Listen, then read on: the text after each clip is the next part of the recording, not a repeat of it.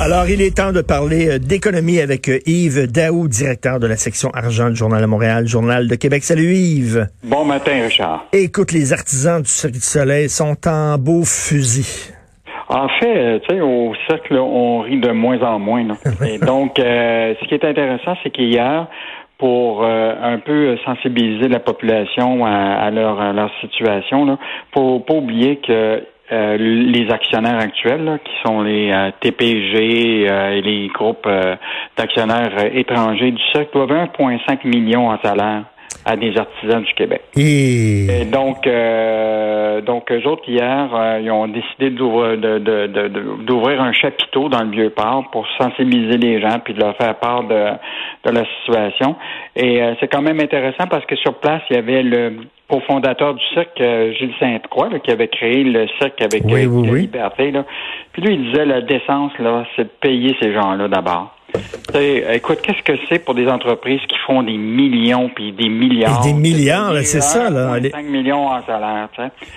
Écoute, parce que les, les, les fonds d'investissement qui sont actionnaires principaux là, de, du Cirque du Soleil, là, le fonds américain, le fonds chinois, ça, c'est des milliards de dollars. C'est la moindre des choses pour eux autres, de piger dans leur poche puis de payer leurs artisans. Surtout, hey, les artisans du cirque, là, entre autres les trapézistes et tout ça, là, veut dire, ils risquent leur santé, ces gens-là. là.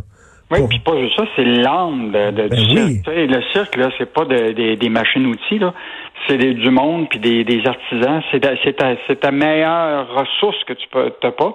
Et moi, je pense qu'ils devraient les payer. Mais ce qui est fascinant, c'est qu'ils disent qu'ils n'ont pas d'argent, mais cette semaine, le groupe TPG, qui est le plus grand actionnaire de, actuellement du cercle, a dépensé, investi 600 millions pour acheter un opérateur de, de télécommunications en Inde.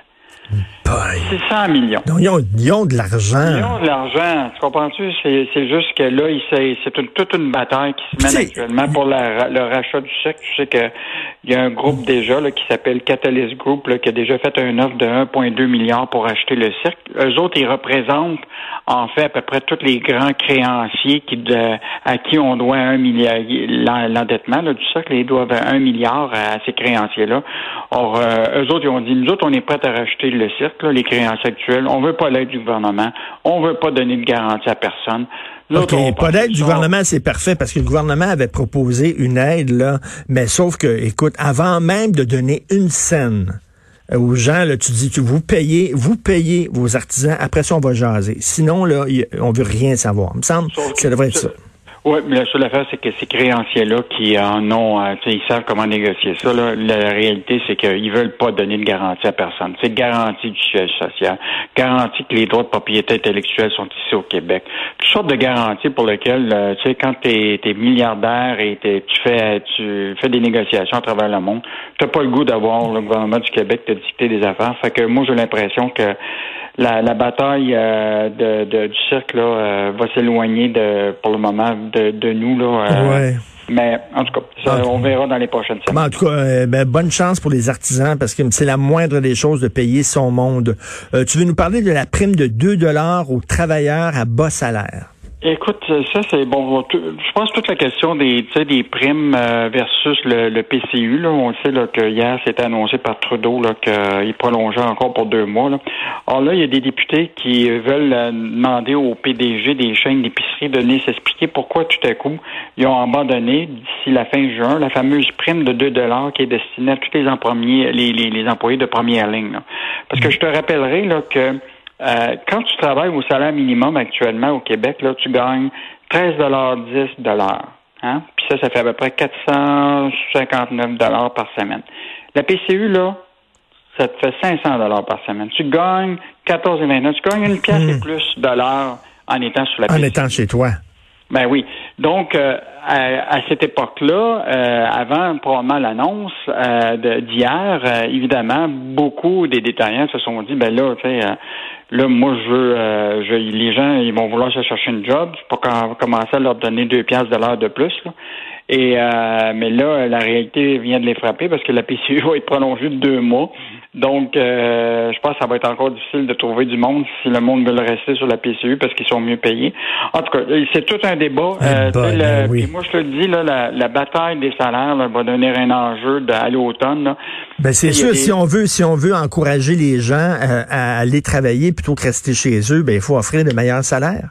C'est ça l'enjeu. C'est clair. Sauf que ceux qui, mettons, puis là, tu vas avoir dans le secteur public, on le sait que là, il y a eu une progression pour beaucoup dans le secteur public parce qu'on veut réinvestir, on veut payer des gens. Ils vont se retrouver avec des, des, des, des requêtes de retraite plus garnies. Tu sais, ils vont être, euh, bon, ils vont avoir plus de sécurité.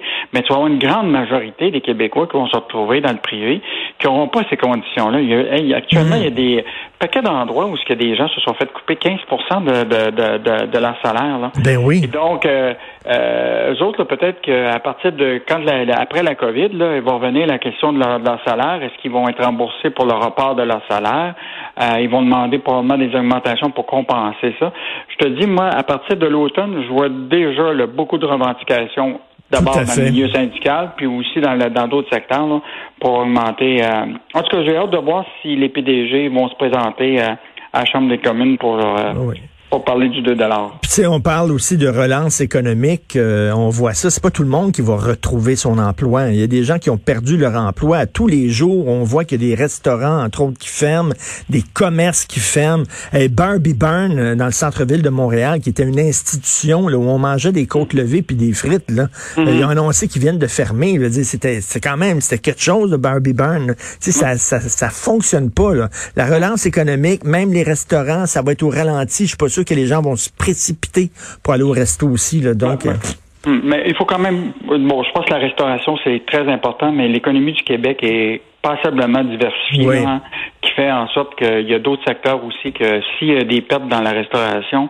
euh, ben, ces gens-là pourront trouver des, employeurs. Si, y a évidemment, relance euh, économique, là, tu sais puis euh, je vois déjà là, que beaucoup d'entreprises qui commencent à, à, chercher du monde. Regarde, tu regardes juste le milieu agricole, on s'en parlait, là, puis c'est ce que je voulais te parler aussi euh, aujourd'hui. Là. Il y en a même pas moins là, qu'actuellement au Québec, là, il y a 42 000 producteurs agricoles au Québec là, qui actuellement par année là, ont besoin de 12 000 travailleurs étrangers. Hum. ils viennent, 12 ils 15 000 travailleurs étrangers pour faire la récolte. Ils viennent principalement du Mexique. Mexique, Guatemala, Honduras. Et, euh, et là, ce matin, euh, ce que ce qu'on ce qu'on écrit, c'est que le gouvernement mexicain veut maintenant protéger ses travailleurs agricoles parce que euh, je sais pas si c'était au courant, mais il y a eu deux morts dans euh, de, de, de liés à la COVID en Ontario, okay. de, Mexicains. Et là, euh, évidemment, le gouvernement mexicain a pris les pogné les nerfs, là, puis a dit on va faire une pause sur l'envoi de travailleurs saisonniers pour éviter les envoyer dans des foyers de, de COVID-19. Excuse-moi, là, mais j'ai le sourire un petit peu parce que, tu sais, quand t'es rendu à dire que le Canada est plus dangereux que le Mexique, là, je m'excuse. tu sais, le Mexique... je pense qu'il y a un peu de politique là-dedans. Là. Mais, mais c'est quand même un gouvernement qui annonce ça, donc il met quand même une pause sur le processus d'envoi de travailleurs. Euh, mais là, ça inquiète. Bon, pour le moment, certains des, des maraîchers à qui on a parlé euh, ont dit présentement, on a nos travailleurs mexicains parce qu'ils sont déjà arrivés, euh, mais c'est pour l'avenir parce que les récoltes, c'est pas juste au mois de, de, juin, là, ça se poursuit en juillet, en août, en septembre. Mmh. Donc, on verra ce qui va se passer avec ces travailleurs-là, mais on, je rappelle quand même aussi que on a fait un appel au champ, là, tu te rappelles, par l'UPA pour euh, les Québécois. Il y a eu 10 000 volontaires, puis jusqu'à date, euh, il y a eu seulement 400 qui ont été jumelés dans les dans les champs québécois. Donc, euh, je pense que les travailleurs agricoles étrangers vont rester un, un, atout quand même. pour nous. Tout à fait. C'est quoi, les Québécois, on n'est pas intéressés par, par ces jobs-là? C'est en dessous de nous autres, quoi? Ben, écoute, hier, il y avait un producteur qui disait euh, nous avons aussi embauché des Québécois avec les programmes, mais ils ne sont pas dans les champs, ils sont plutôt dans la livraison. Fait que j'ai l'impression que peut-être qu'ils préfèrent euh, garder les Mexicains dans les champs parce qu'ils sont plus efficaces, puis envoyer les Québécois sur la livraison. Mais euh, mais je pense que c'est euh, c'est souvent euh, plus une question d'efficacité pour laquelle les producteurs décident de. Il y a de l'expérience quand même. Hein. Écoute, il y a 16 000 travailleurs étrangers et immigrants qui viennent tous les années ici. certains ils viennent ici depuis des années. Là. Fait que probablement qu'ils sont bien formés déjà pour ça. Puis les producteurs, ben, euh, sont bien contents de ça. Ben tout à fait. Ben merci beaucoup. Écoute, euh, bonne euh, bonne fin de semaine. On est quoi là? On est mercredi. On est dans le milieu de la semaine. On se parle vendredi pour okay. notre, dernière journée. Yes, ok. Merci Yves Daou, directeur de la section argent du Journal de Montréal, Journal de Québec. Est-ce que vous allez retourner au restaurant? Hier, Joseph Facal a écrit une chronique assez rigolote en disant, je suis pas sûr que je vais retourner au restaurant parce que pour moi, un restaurant, dans ma tête, disait Joseph, c'est un endroit convivial, c'est le fun, tu vas là pour relaxer, rencontrer des gens, puis tout ça. Il dit là, ça va ressembler à un laboratoire. Écoute, ma blonde est allée chercher des capsules de café, tu sais, Nespresso dans une boutique. Euh, la fille qui le servit, elle avait un masque, elle avait une visière et elle était derrière un plexiglas. OK? Un masque, une visière derrière un plexiglas. Christy, c'est juste, ça n'avait pas des, des gants de plastique jusqu'au coude. Là.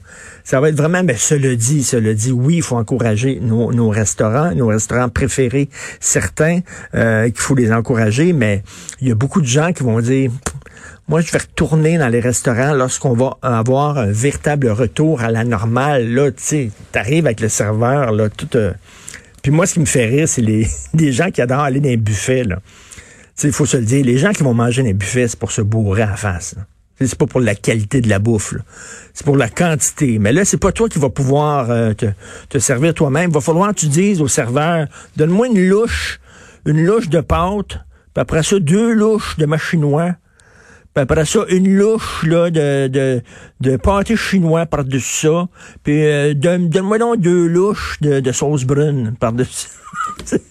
c'est pas toi qui va aller, va aller au buffet, c'est le serveur qui va y aller avec toi. Puis le serveur, justement, avec une visière, puis tout ça, habillé un peu comme un astronaute, comme un cosmonaute. Mettons que ça enlève un petit peu de, le côté le fun, le côté ludique d'aller au resto.